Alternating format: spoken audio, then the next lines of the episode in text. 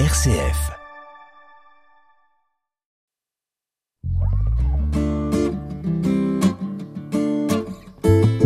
À la croisée des religions sur une RCF Belgique. L'émission qui fait dialoguer les religions. Voilà, chers auditeurs, bonjour à vous tous et bienvenue dans votre émission à la croisée des religions. Et si la pensée du missionnaire, le père Vincent Leb, était un point de départ pour redéfinir les relations entre l'Orient et l'Occident? Alors c'est en tout cas la suggestion audacieuse du théologien Arnaud Join-Lambert de la faculté de théologie de l'UCL. Suggestion qui a euh, encouragé mes invités à entamer il y a six ans maintenant un travail de recherche. Les conclusions de ce travail furent présentées eh bien, dans un colloque intitulé L'assinisation du catholicisme après Vincent Leb, continuité, rupture et défi.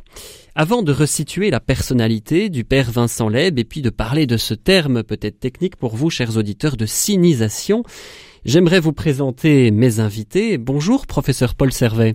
Bonjour. Vous êtes euh, professeur ordinaire émérite, historien des époques modernes et contemporaines. Sylvie Ragueneau, bonjour et bienvenue. Bonjour. Chercheuse au centre Vincent Leb à euh, Louvain-la-Neuve. Et enfin, bonjour Père Antoine Rennes. Bonjour. Voilà, vous êtes prêtre jésuite et doctorant à la faculté de théologie. Aujourd'hui, dans cette émission, on va parler d'héritage mais pas n'importe lequel, puisque nous partons euh, en Asie, en terre de culture chinoise précisément. Nous nous situons au début du XXe siècle en Chine avec un prêtre missionnaire belge, le père Vincent Leb, né euh, à la fin du XIXe siècle. Nous allons découvrir cette figure et puis comprendre que cette figure nous propose aujourd'hui un héritage dans la manière de voir la mission. Il se confronte à la Chine en 1901. On va revenir un peu sur le parcours de ce personnage, Vincent Leb. Père Antoine Rennes, au fond, dans quel état d'esprit est-ce que le père Vincent Leb se rend en Chine? Ah, Je pensais que à, l'époque, je pense qu'à l'époque, euh, tous les missionnaires avaient le même esprit vraiment de euh, partir définitivement dans un pays lointain pour euh, évangéliser. Peut-être une fois qu'ils quittent ce pays ah ben, c'est de manière définitive. Donc, euh, euh, c'était, on peut dire, je, je pense qu'ils ont, ils avaient un esprit vraiment héroïque, hein, dans le sens de, vraiment de, quitter euh, le pays natal pour aller, aller vers les autres. Alors il se confronte évidemment à, à, la Chine de 1901. D'ailleurs, il est convaincu que sans l'appui de la religion, il est difficile dans la société chinoise de l'époque de diffuser et d'acquérir des, valeurs hein, avec lesquelles il va, il va arriver en, Chine. Professeur Paul Servet, vous parlez dans, ce colloque de son exceptionnelle liberté de penser au sein de l'Église. Comment voyez-vous cette liberté concrétisée? Qu'est-ce qu'elle va apporter dans la mission justement du Père Vincent Leb? Je pense qu'il faut vraiment resituer Vincent Leb dans son époque. C'est-à-dire qu'il arrive en 1901 en Chine, mais il est déjà convaincu que euh, les Chinois peuvent entrer dans la logique de l'Église et peuvent gouverner leur propre Église. Il scandalise même certains missionnaires dès ce moment, alors qu'il aborde la Chine avec un a priori favorable tout à fait exceptionnel. Et c'est quelque chose de novateur à cette époque. Il faut dire que la Chine à la fin du XIXe siècle n'est plus la Chine du XVIIIe siècle et des grands empereurs, c'est une Chine qui a été réduite, selon l'expression de Sun Yat-sen, le fondateur de la République chinoise, à l'état de semi-colonie. Et donc, il y a un sentiment de supériorité des Européens, des Occidentaux et des missionnaires que, que Vincent Leb va refusé d'une certaine façon dès son arrivée à, en Chine, à la mission des Lazaristes, il va vouloir s'habiller comme les prêtres chinois, il va vouloir manger à la table des prêtres chinois, il va vouloir porter lui-même sa valise et non pas la faire porter par un prêtre chinois. Donc, euh, il veut vraiment, et ce sera un leitmotiv constant, devenir chinois avec les Chinois. Il sera d'ailleurs le premier missionnaire occidental à obtenir un passeport chinois, ce qui est naturellement impensable pour la plupart des missionnaires. Au fond, euh, comment se portent les premières communautés chrétiennes au moment où arrive le père Vincent Leb? Comment peut-on définir cette présence déjà de, l'Église en Chine? Est-ce qu'on a beaucoup de chrétiens? Est-ce qu'on a beaucoup de prêtres? Comment se compose cette Église à ce moment-là? L'Église de Chine, l'Église en Chine, parce qu'il n'y a pas encore d'Église de Chine, l'Église en Chine est une Église euh, relativement jeune, même si elle a déjà trois siècles d'existence à ce moment-là. Donc on peut, il y a bien sûr les nestoriens qui arrivent en Chine au 7e, 8e siècle, mais qui ne laissent finalement pas de traces. Euh, par contre, avec euh, d'abord le passage de franciscains à l'époque de Kublai Khan, et puis l'arrivée surtout à la fin du XVIe siècle des jésuites avec Matteo Ricci, eh bien on a une série de communautés qui se fondent. Les jésuites ne sont pas les seuls. On y trouve également des franciscains, des dominicains, euh, à la fin du XVIIe siècle viendront les missions étrangères de Paris, mais avec des points de vue relativement différents. Et donc il y a euh, une série de communautés chinoises, il y a une série de conversions chinoises qui seront tout à fait importantes, mais au XIXe siècle, ce à quoi Vincent Leb sera confronté, ou plutôt au début du XXe siècle, euh, c'est ce qu'il appelle les chrétientés de riz, c'est-à-dire des conversions qui sont faites tout simplement par intérêt, plus particulièrement parmi euh, les communautés rurales pauvres, et qui passent assez facilement de l'église catholique du village à une autre église protestante, par exemple, tout simplement parce que il y a un intérêt. Et ça, c'est quelque chose qu'il va refuser radicalement. De la même manière qu'il va refuser radicalement de passer par l'intermédiaire de catéchistes chinois. Il va d'abord commencer par apprendre la langue, qu'il va finir par maîtriser de manière tout à fait remarquable, aussi bien à l'oral qu'à l'écrit. Il va ensuite euh, s'initier à la pensée et euh, à la politesse euh, chinoise, à la manière de se conduire en société, et il va ouvrir son Église, notamment lorsqu'il sera nommé vicaire général du grand port de Tianjin, au nord-est de la Chine, une centaine de kilomètres de Pékin. Euh, là, il va vraiment essayer de faire rayonner l'Église sur la société, avec la société, alors que au XIXe siècle et encore après un certain nombre de conflits, notamment la révolte des boxers de 1900, bien les chrétientés chinoises étaient plutôt dans une logique de citadelle assiégée. Alors, euh, une citation d'Olivier Lardinois est reprise dans, ce, donc dans le, colloque qui souligne en fait le remarquable, je cite, un équilibre entre liberté intérieure, enracinement dans la tradition et créativité pour donner une réponse efficace aux défis de son temps, pour parler du père Vincent Leb. Sylvie Raguenaud, enracinement dans la tradition et liberté intérieure, est-ce qu'on peut dire que ce sont aujourd'hui encore justement les clés pour la mission aujourd'hui?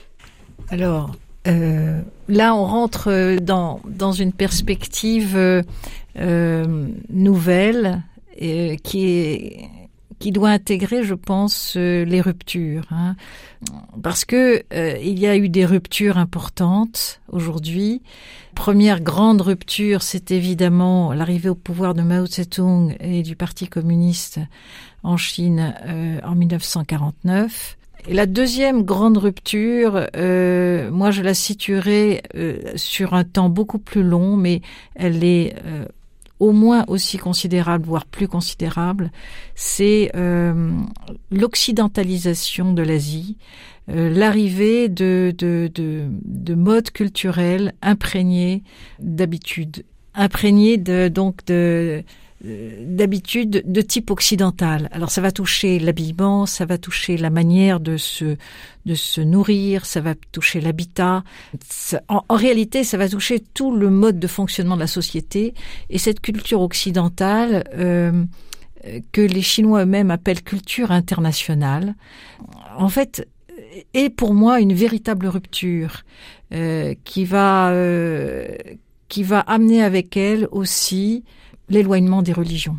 Et j'aimerais terminer euh, euh, une question pour cette euh, pour cette première partie d'émission pour vous, euh, Père Antoine Rennes. Est-ce que vous aussi, justement, vous vous avez souligné en Chine notamment cette cette occidentalisation précisément?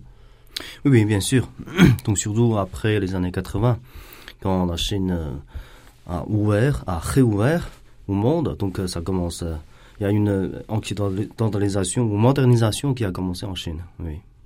Voilà, on va clôturer ici, chers auditeurs, cette première partie. Le temps passe très vite. On se retrouve dans quelques instants et je vous remercie, mes chers invités, d'être présents ce matin pour cette émission. À tout de suite. Dominique et s'en allait tout simplement, routier, pauvre et chantant. En tout chemin, en tout lieu, il ne parle que du bon Dieu, il ne parle que du bon Dieu. À l'époque où Jean sans terre d'Angleterre était le roi, Dominique, notre père, combattit les albigeois. Dominique, nique, nique, s'en allait tout simplement, routier, pauvre et chantant. En tout chemin, en tout lieu, il ne parle que du bon Dieu, il ne parle que du bon Dieu. Certains jours, un hérétique par des ronces le conduit, mais notre père Dominique par sa joie le convertit. Dominique et Nique s'en allait tout simplement, routier, pauvre et chantant. En tout chemin, en tout lieu, il ne parle que du bon Dieu, il ne parle que du bon Dieu. Ni chameau, ni diligence, il parcourt l'Europe à pied, Scandinavie ou Provence dans la sainte pauvreté. Dominique et Nique s'en allait tout simplement, routier, pauvre et chantant. En tout chemin, en tout lieu, il ne parle que du bon Dieu, il ne parle que du bon Dieu. Enflamma de toute école, filles et garçons pleins d'ardeur, et pour semer la parole, inventa les frères prêcheurs. Dominique et Nique s'en allait tout simplement, routier, pauvre et chantant. En tout chemin, en tout lieu, il ne parle que du bon Dieu, il ne parle que du bon Dieu. Chez Dominique et ses frères, le pain s'en vint à manquer, et deux anges se présentèrent portant de grands pains dorés. Dominique et Nique s'en allait tout simplement, routier, pauvre et chantant. En tout chemin, en tout lieu, il ne parle que du bon Dieu, il ne parle que du bon Dieu. Dominique vit en rêve les prêcheurs du monde entier, sous le manteau de la Vierge en grand nombre rassemblés. Dominique et Nique s'en allait tout simplement, routier, pauvre et chantant. En tout chemin, en tout lieu, il ne parle que du bon Dieu, il ne parle que du bon Dieu. Dominique, mon bon père, regarde-nous simples et gais, pour annoncer à nos frères la vie et la vérité. Dominique et Nique s'en allait tout simplement, routier, pauvre et chantant. En tout chemin, en tout lieu, il ne parle que du bon Dieu, il ne parle que du bon. Nous voilà, chers auditeurs, en deuxième partie de cette émission à la croisée des religions. Je suis Yves Thibault. Aujourd'hui, mes trois invités sont le professeur Paul Servet, euh, Sylvie Raguenaud et le père Antoine Rennes. Nous venons euh, en première partie, eh bien, donc de, nous parlons aujourd'hui en fait de l'héritage du père Vincent Leb, prêtre missionnaire parti en Chine euh, au début du XXe siècle pour essayer de comprendre les clés euh, de la mission en, Chine, en Asie, et comment aujourd'hui encore, eh bien, cet héritage peut nous euh, nous enseigner comment eh bien développer le, le christianisme en Asie. En cette deuxième partie euh, d'émission, j'aimerais commencer euh, avec vous, euh, Père Antoine Rennes. Au fond, quand on utilise ce terme de sinisation du catholicisme, pourriez-nous un peu expliquer ce que revêt finalement ce terme, en fait, qui, a l'air très compliqué quand même peut-être pour nos auditeurs? En fait, la sinisation aujourd'hui, c'est un terme assez politisé ou politique que les communistes chinois utilisent hein, aujourd'hui. Alors, c'est pas un terme que les catholiques euh, utilisent en fait. On utilise plutôt l'inculturation ou l'interculturation. Moi, j'aimerais bien parler de l'interculturation dans le sens de, euh, euh, de d'évangélisation de la culture et de la culturation de l'évangélisation. Euh, pardon, culturation de l'évangile. Hein. Donc, il y, a, deux sens. Mais la sinisation est vraiment comment dire, une, une tâche politique que le gouvernement chinois impose aujourd'hui pour que l'Église catholique adapte à la idéologie communiste chinoise aujourd'hui. Et euh, comment cela se concrétise-t-il en Chine? Concrètement, ça, ça, revêt quoi exactement comme, comme décision? Peut-être est-ce qu'il y a des lois? Est-ce que vous pourriez un petit peu oui, il y, a des, il y a des lois, il y a aussi des stratégies. Par exemple, on commence à traduire la Bible euh, euh, en chinois, mais c'est une nouvelle euh, traduction, bien sûr, mais en s'insérer des, de, la, de la idéologie de socialisme chinois ou de communisme chinois. Voilà. donc, ça, on ne sait pas comment, comment, comment ça va arriver, comme dire. On ne sait pas quel sera le résultat, mais euh, l'intention, c'est de, de faire tout pour que l'Église catholique adapte euh, ou met en pratique la idéologie euh, socialiste chinoise mhm. particulière. Est-ce que vous diriez que finalement, on sait que le père Vincent Leb aimait particulièrement la Chine, c'est un pays qu'il a vraiment aimé. Est-ce que vous diriez que finalement l'inculturation et l'amour d'un pays, c'est la même chose? Oui, on peut dire ça. Oui, voilà. Mhm. Inculturation, on veut dire justement. Euh, euh, professeur, euh, professeur Paul Servet, on sait que Vincent Leb semblait s'attacher en, fait à trois domaines, comme, comme en fait un, programme qu'il avait. Il attache une importance particulière au patriotisme et aussi donc à la, à la justice entre les classes sociales. Au fond, comment, comment va-t-il concrétiser un petit peu ce, programme qu'il avait pourquoi en fait finalement euh, qu'est-ce qu'il espère comme euh, peut-être comme rupture? Je pense que de l'héritage de Vincent Leb, on doit au moins retenir deux choses. La première chose, il en parle très tôt lui-même avec son frère qui était moine à Maretsu, c'est le slogan être de son temps. Et euh, Vincent Leb est d'une certaine manière terriblement de son temps, en ce sens que toutes ces modalités d'action sont inspirées par le catholicisme libéral pratiqué en Belgique. Et donc, euh, il va soutenir des activités culturelles, des activités d'enseignement à tous les niveaux. Il sera notamment partie prenante à la fondation de l'Université catholique Fougène, et on sait à quel point l'Université catholique de Louvain était importante pour le monde catholique. C'était une des premières universités catholiques complètes. Euh, il va euh, soutenir, et là aussi c'est très important, l'influence belge, un mouvement patriotique, il estime que les Chinois doivent être aussi fiers de leur patrie que le sont les Occidentaux. Donc c'est extrêmement important, mais un autre élément de son héritage me semble être l'amitié qu'il développe pour les Chinois. Et pourquoi est-ce que ça me semble très important? Eh Bien, si on se plonge un tout petit peu dans la philosophie chinoise et plus particulièrement dans le confucianisme, il y a un ensemble de cinq relations qui sont euh, identifiées par Confucius comme fondamentales, et la seule qui ne soit pas politique ou euh, familiale, c'est la relation entre les vieux amis. Cette relation d'amitié est celle qui, pour un étranger, permet vraisemblablement d'entrer dans euh, le monde chinois. dans l'œuf chinois tel que le définissait un de mes amis sinologues. Et euh, que cela préjuge ou ça présage d'une certaine façon d'une évolution de la mission en tant que telle.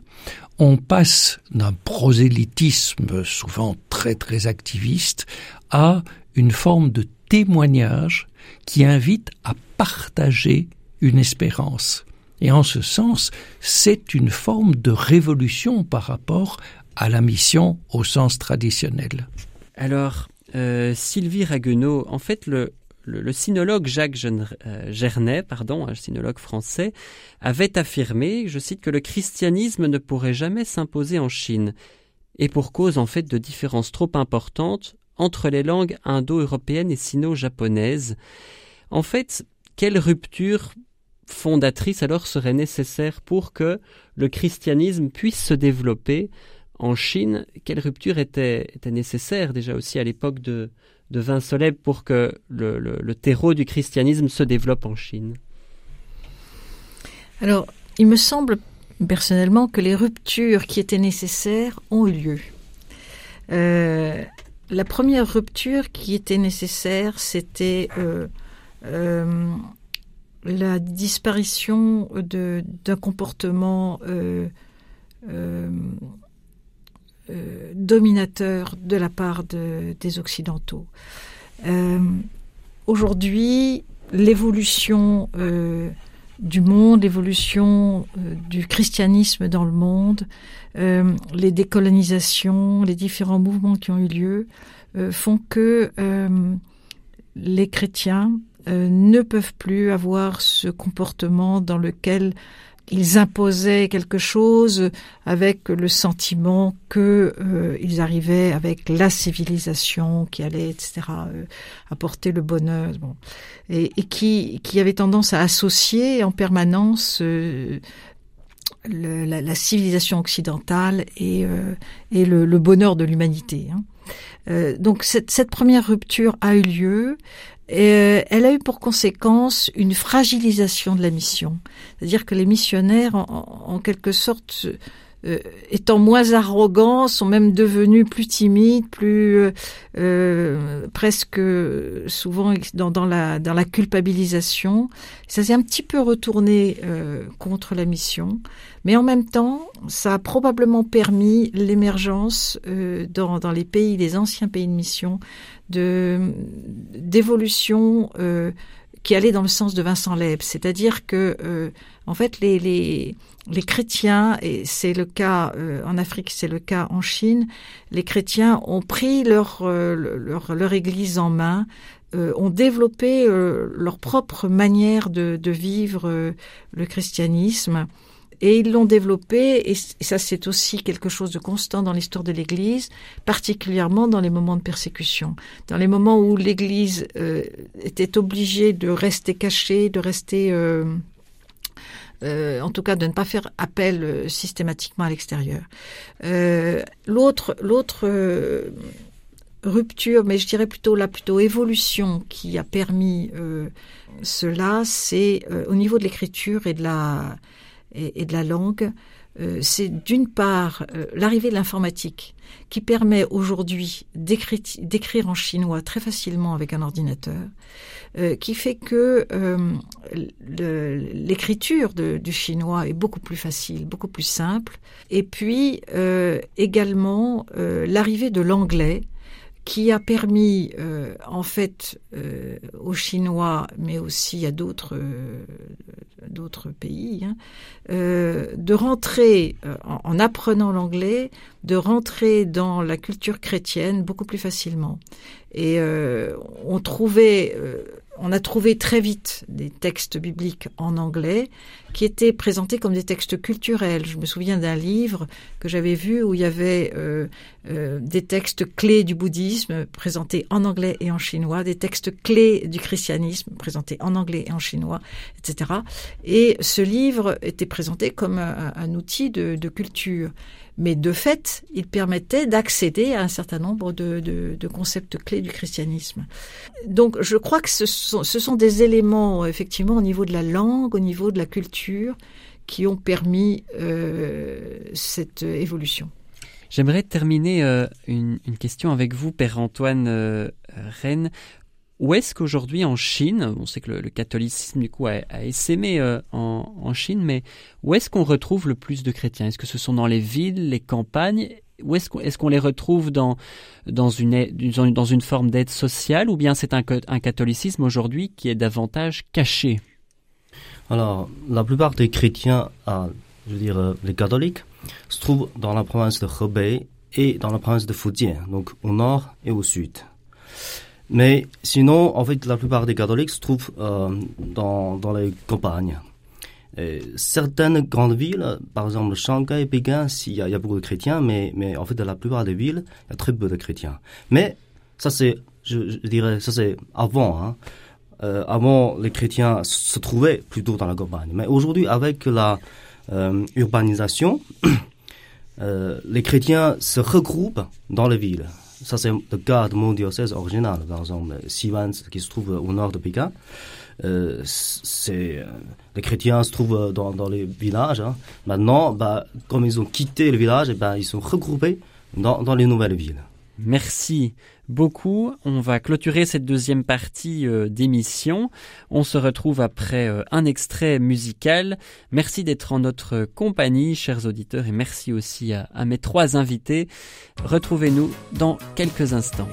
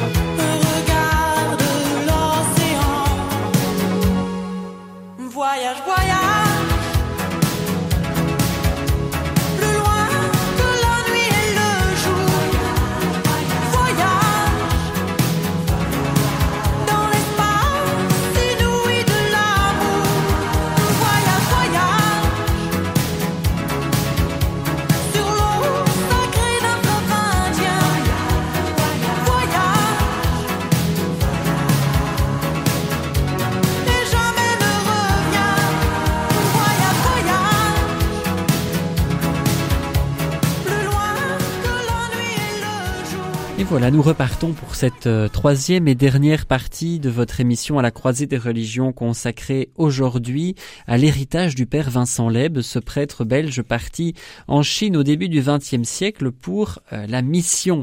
Et comment aujourd'hui, grâce à cet héritage du père Vincent Leb, pouvons-nous, eh bien, euh, dans l'Église, partir en mission à travers le monde. Mes trois invités, euh, qui, dont j'ai vraiment le plaisir, que j'ai le plaisir de recevoir, eh bien, le professeur euh, Paul Servet, Père Antoine Rennes et Sylvie euh, Raguenaud.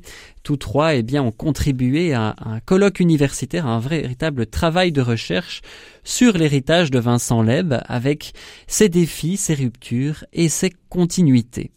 Justement, aujourd'hui, on parle de, ces continuités. En, première et deuxième partie, on a abordé aussi la question des ruptures. Continuité et défis en même temps, puisque euh, le catholicisme en Asie, nous, essayons un petit peu de comprendre aussi aujourd'hui euh, euh, eh bien, eh bien, tous ces défis. Sylvie Raguenaud, vous avez vécu à Taïwan, vous avez en particulier eh bien, vous, êtes, vous étiez d'ailleurs euh, venu en discuter déjà dans, une émission, un petit peu de votre témoignage sur la léproserie de Losheng, où vous avez euh, vécu un véritable euh, travail de compassion et de mission, justement, avec aussi différentes confessions. vous l'aviez, précisé. Quelle différence est-ce que vous voyez entre ce développement du christianisme en Chine et à Taïwan? Est-ce qu'on se retrouve un petit peu, on est en terre du de culture euh, chinoise, mais en même temps, est-ce que voilà, on, se retrouve avec différents enjeux qui ne sont pas les mêmes? Alors, il y a un contexte historique qui a évidemment un poids euh, considérable à Taïwan et qui va faire que euh, le contexte culturel va être également différent. L'histoire de Taïwan a été marquée par des, migrations successives. La première migration, c'était des, des- des aborigènes, et puis ensuite, il y a eu plusieurs migrations successives en provenance du continent chinois. Euh, et puis, il y a eu des moments de colonisation euh, d'occidentaux, des, bon, d'espagnols, de portugais, etc. Et il y a eu également un long moment qui a beaucoup marqué la culture taïwanaise. Euh, il y a eu 50 ans. Alors, ça n'a pas l'air long comme ça, 50 ans, mais ça a été euh, considérable pour euh, la culture taïwanaise. C'est la, présence des Japonais. Euh, qui, les Japonais sont partis seulement en, euh, à la fin de la guerre en 1945 quand ils ont perdu la guerre. Et ces 50 ans, pendant ces 50 ans, il y a eu de la part des Japonais une une politique de japonisation de l'île euh, qui a été euh, un, succès, un certain succès, c'est clair, euh, avec langue japonaise obligatoire, création d'écoles, d'hôpitaux, d'universités, etc. De sorte que la culture taïwanaise, aujourd'hui on peut dire, reste encore imprégnée par par cette, euh, cette influence euh, japonaise. Et ensuite, euh, un apport euh, très important, euh, un soutien très important des Américains, qui ont également apporté leur culture occidentale américaine. Donc en fait, ce mélange culturel fait que euh, il y a eu une évolution euh, très particulière. Et puis l'autre chose, c'est euh, en fait quand Mao Tse-tung est arrivé au pouvoir, dans les années qui ont suivi, il y a eu euh, euh, un- une expulsion euh, de, des religieux, des prêtres, des religieuses, etc., euh, des chrétiens en, en général euh, occidentaux, euh, et beaucoup sont allés à Taïwan. Et tout d'un coup, à Taïwan, on a vu arriver un, un, un afflux en fait de, de prêtres, un nombre considérable de, de prêtres et de, et de religieuses qui se sont investis. Alors, dans un premier temps, ils avaient l'idée que ça prendrait fin et qu'ils pourraient retourner en Chine, mais en fait, ça s'est prolongé et ils sont restés à Taïwan. Et du coup, eh ben, ils ont développé euh, euh, des, des œuvres et euh, ils ont euh, développé l'église de Taïwan. Et il y a eu à ce moment-là une sorte de, de pic, on va dire. euh, de, alors c'est- toujours resté minoritaire quand même, hein, mais, mais quand même une croissance assez importante du nombre de chrétiens. Euh, et puis, bah, aujourd'hui, on est dans une période où euh, il y a eu un reflux, euh, une sorte de, à la fois lié au vieillissement probablement, mais lié aussi, je pense, à, l'occidentalisation de la culture taïwanaise et notamment notamment la montée de l'athéisme et du de l'athéisme et de, oui de l'agnosticisme, notamment chez les jeunes, euh, qui a touché toutes les religions. De sorte que aujourd'hui la situation à Taïwan euh, ressemble beaucoup par certains côtés à la situation en Europe, euh, en ce sens que ben, il y a une, christianisation qui se fait par témoignage justement, et notamment chez les jeunes. Et donc à côté d'une église vieillissante qui, comment en Europe, qui qui a perdu du terrain, qui euh, qui végète un peu, etc. Des prêtres qui ont vieilli, voilà, euh, une baisse des vocations, de tout ça caractéristique aussi à Taïwan, exactement comme en Europe. Et à côté de ça, exactement comme en Europe, on va retrouver euh, le développement de mouvements euh, charismatiques, de, de, mouvements de jeunes. Euh, qui vont euh, qui vont à travers le témoignage, à travers et à travers aussi comment dire la, redécouverte de, de, de la spiritualité, euh, qui vont euh, redévelopper un nouveau courant dans l'Église catholique, entre autres. Et vous, Père Antoine, euh, Père Antoine Rennes, vous êtes d'origine chinoise. Comment, alors je me permets peut-être une question un peu personnelle, mais comment en êtes-vous venu à découvrir le christianisme justement en Chine? Ah oui, en fait, je suis né dans une famille chrétienne. Euh, pour vous dire que avant les années 80, c'est-à-dire que euh, c'était pas possible euh, d'évangéliser hein, parce que la Chine était fermée. Donc euh, ceux qui sont nés juste après les années 80, qui sont chrétiens, eh ben, en fait normalement ils sont issus des familles chrétiennes. Voilà, donc euh, je suis né juste après les années 80. Donc. Est-ce que vous avez découvert un, un, de l'évangélisation? Est-ce que vous avez été catéchisé? Est-ce que, l'Église pour vous était accessible en Chine? Donc euh, avant 15 ans, c'était pas possible. Donc alors, je suis né dans, dans un village euh, entièrement euh, catholique. Euh, on a une église, mais il n'y avait pas de prêtre. Euh, donc il n'y avait pas de, enfin il n'y avait pas de messe bien sûr, mais les chrétiens se regroupent, on prie ensemble, et on catéchise d'une manière, euh, enfin dans le sens de transmission de la foi par les parents. Hein, bah, voilà. Est-ce que pour vous, justement, vous avez découvert à travers cet héritage familial euh, cette inculturation du catholicisme ou bien pour vous, est-ce que le catholicisme tel que il vous a été enseigné, est-ce que pour vous c'était une vision très occidentalisée Non, en fait, euh, euh, moins ce que j'ai reçu, je veux dire la foi et la manière de vivre la foi euh, de mes parents, pour moi, c'est vraiment chinoise. la manière de, de prier, par exemple, et la manière de vivre le christianisme, la foi chrétienne est, est tout à fait euh, euh, chinoise. Oui. Et donc vous diriez que c'est une continuité par rapport à l'héritage du père Vincent Leb en Exactement, fait. Oui, oui. Est-ce que cette figure du père Vincent Leb est très vénérée aujourd'hui dans l'Église en Chine ah, oui, Bien sûr, c'est un des plus grands euh, missionnaires, personnages euh, dans l'histoire de l'Église. Hein. Je peux dire juste peut-être à côté de, de Matteo Ricci. Hein, c'est oui. Aujourd'hui, euh, il n'y a pas qu'en qu terre de culture chinoise ou en Asie que l'Église a des défis euh, d'évangélisation, mais à travers le monde aussi. Vous l'aviez dit tout à l'heure, Sylvie Raguenaud, on est en Occident face à un déclin du, du christianisme. Professeur Paul Servet, à travers le monde finalement aujourd'hui, est-ce que les euh, et je vais aussi faire tourner euh, cette question euh, à, à, mes différents invités, mais est-ce qu'on peut dire que l'Église a les mêmes défis un petit peu partout dans le monde, ou bien est-ce que, en fonction d'un continent ou d'une culture, ces défis sont particulièrement différents par rapport à l'inculturation justement? Il me semble effectivement que les défis sont relativement différents. Si je prends l'exemple de l'Amérique latine et plus particulièrement du Brésil, que je connais un tout petit peu, bien là, on a une forte concurrence entre d'une part l'Église catholique et d'autre part euh, les mouvements évangélistes. Et donc euh, là, on se trouve dans une concurrence entre chrétiens qu'on pensait avoir vu diminuer avec euh, le développement de l'œcuménisme. la question culturelle est tout aussi importante euh, en Afrique et on- l'inculturation euh, est une problématique qui est très présente là aussi, même si l'Église connaît un très large développement.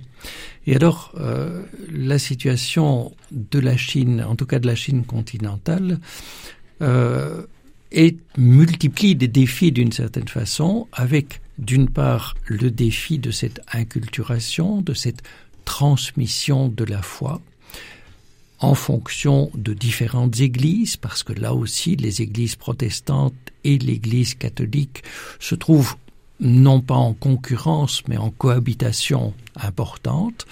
Et euh, d'autre part, c'est le lien à l'Église universelle qui est euh, mis en question avec euh, le pouvoir en place à l'heure actuelle, euh, qui vise d'une certaine façon à couper l'Église catholique du lien à l'Église universelle. Et vous, Sylvie Raguenaud, par rapport à, cette question, pour vous, est-ce qu'il est-ce que finalement ce modèle hein, de, de, Vincent Leb, est-ce que cette continuité justement dans cet héritage, finalement, c'est une clé d'évangélisation pour tous les tous les continents? Alors, c'est une question euh, euh, qui me paraît effectivement très importante parce que euh, c'est la question qui touche l'idée de modèle. L'idée de modèle vue bah, en fait dans l'esprit des Lumières, ce serait quelque chose qui permettrait de, de, de avec les mêmes causes, on produirait les mêmes effets et le modèle permettrait de passer de, de l'un à l'autre. Bon. Euh, si on regarde les choses de cette façon-là, non, euh, il n'y a pas de, de modèle universel. Euh, et, et c'est pas seulement vrai pour le christianisme, c'est vrai aussi pour l'économie. Les, économistes se sont toujours plantés sur sur l'application, sur la création des modèles. Euh, bon, euh, il n'y a pas de modèle universel, mais par contre, il y a des, il y a, y a des, des, des principes ou des règles de base que, que définissait euh, Vincent Leb qui me paraissent extrêmement justes et précieux. Euh, c'est c'est ce principe d'abord de d'écoute de, de ce qui se passe là où on est, euh, de, de comprendre un lieu, de comprendre une culture, euh, pour euh, vraiment s'en imprégner, rentrer dedans et, et en faire partie. Euh, le deuxième principe qui me paraît essentiel, c'est effectivement cette liberté dont, on avait parlé tout à l'heure. Euh, la liberté, euh, c'est la capacité de, de, de choisir le bien. C'est-à-dire que même quand il y a un, environnement, une pensée euh, générale qui, qui va dans un certain sens, la liberté, c'est celle de, de- c'est ce qui consiste à discerner que ben, euh, non, même si c'est la pensée générale, c'est pas la bonne direction. Euh, et euh, la liberté consiste à s'opposer à ça. Euh, que c'est- il me semble que ce sont deux principes absolument fondamentaux. Et puis ensuite, euh, par rapport au christianisme, euh, l'autre principe qui me paraît fondamental et dont on n'a pas beaucoup parlé jusqu'à présent, mais qui me paraît essentiel chez Vincent Leb, c'est l'enracinement spirituel dans la prière, dans une vie euh, euh, de. alors, lui, c'était. euh, il était, il voulait être moine, hein, donc euh, euh, c'était les trois vœux euh, d'obéissance, de pauvreté euh, euh, et de chasteté. et de chasteté, euh, et pour lesquels il était, euh, notamment la pauvreté, il était très très vigilant là-dessus. Euh, c'est cette, euh, rigueur personnelle par rapport à l'engagement, ce don de soi, qui va faire qu'un missionnaire va effectivement euh, porter du fruit parce que il est donné complètement lui-même à Dieu, donné complètement à sa mission dans l'abnégation. Et, et en fait, il me semble que c'est cela qui touche les personnes et qui attire vers Dieu et qui est un témoignage. en et qui est fait. un témoignage en fait. Voilà. Voilà. Et Père Antoine euh, Rennes, euh, vous êtes euh, prêtre, hein, aujourd'hui prêtre jésuite. Avec quoi aujourd'hui, avec quel héritage de, de Vincent Leb est-ce que vous, vous vivez cette mission aujourd'hui? Vous êtes en Europe, mais en Belgique. Mais comment, avec quel, avec quoi du Père Vincent Leb, vous aujourd'hui, vous concrétisez cette mission? Alors, je pense que l'héritage que Père Vincent Leb nous a laissé, c'est surtout euh, cette figure d'inculturation. Il aime la Chine, il aime la Chine, Et euh, vraiment, il veut, il veut que le christianisme euh, soit vécu d'une manière chinoise. Alors, moi, je suis chinois, bien sûr, je, poursuis cette orientation. Je vis le christianisme d'une manière chinoise, à ma manière plutôt. Et aujourd'hui, comment je vis la mission, par exemple, ce que Vincent Legge m'a inspiré euh, particulièrement, c'est son travail dans le média. Euh, je pense que ça, c'est un outil énorme, enfin très important d'éva- d'évangélisation. Donc aujourd'hui, par exemple, la Chine, euh, le, gouvernement a maintenant interdit de, de, propagation, on peut dire. Hein, donc, en fait, on est, un peu coupé. donc, le- les médias sont, sont interdits. Mais on a, on a quand même d'autres moyens pour pouvoir euh, diffuser ou euh, euh, propager, enfin, propager, c'est pas un bon terme, mais pour euh, Diffuser. diffuser, voilà, diffuser l'évangile. Mais pour moi, ça c'est important parce que imaginez qu'il y a tellement de chrétiens qui, qui n'ont qui n'ont pas de livres à lire, qui n'ont pas de voilà. Et, et puis les cours de catéchèse, sont interdits, etc. Donc voilà. Moi, j'essaie de trouver d'autres moyens, d'autres euh, façons de diffuser euh, l'évangile. Ça, c'est, euh, je, je peux dire que je suis vraiment inspiré par le Père Vincent Leib. Pour conclure, professeur Paul Servet, j'ai fait tout à l'heure un petit lapsus en, mais je précise à mes auditeurs que vous n'êtes pas prêtre, mais professeur, vous, souhaitiez, conclure. Oui, en fait, je voulais simplement euh, revenir sur ce qui me semble un héritage absolument fondamental de Vincent Leib. C'est le message qu'il adresse à ses propres disciples, religieux ou laïcs. Ce sont les ce que nous connaissons sous le nom des trois caractères du Père Leib, c'est-à-dire d'abord le renoncement total. Et là, euh, c'est quelque chose qui est très loin d'être insignifiant. Mais ce renoncement total va de pair avec une joie constante. Et finalement, le dernier élément est aussi important, c'est la charité vraie. Alors, euh, chacun de ces caractères peut faire l'objet d'un véritable programme spirituel d'approfondissement, mais euh, pour tout qui entre en contact avec une culture particulière, et c'est aussi vrai pour notre culture occidentale, eh bien, euh, c'est un chemin à suivre qui est de notre temps. En ce sens, l'exigence de Vincent Lepp d'être de son temps est rencontrée par ce programme extrêmement simple. Eh bien, merci beaucoup. Je vous propose alors de conclure avec la joie et la charité vraie, eh bien, comme euh, véritable clé, en fait, pour euh, revivre la mission. Aujourd'hui, je vous remercie, chers auditeurs, de nous avoir suivis. Je vous remercie, mes invités, professeur Paul Servet, Père Antoine Rennes, Sylvie Raguenaud. Je rappelle donc que vous avez contribué à un travail de recherche sur euh, l'héritage du Père Vincent Leb, dont vous avez présenté les conclusions au colloque intitulé Père Vince, le, la sinisation du catholicisme en, en Chine, euh, continuité, rupture et défi donc avec l'héritage du Père Vincent Leb. Merci à vous et je vous souhaite une très agréable journée. À bientôt, chers auditeurs, sur les ondes d'une RCF. À la croisée des religions sur une RCF Belgique. L'émission qui fait dialoguer les religions.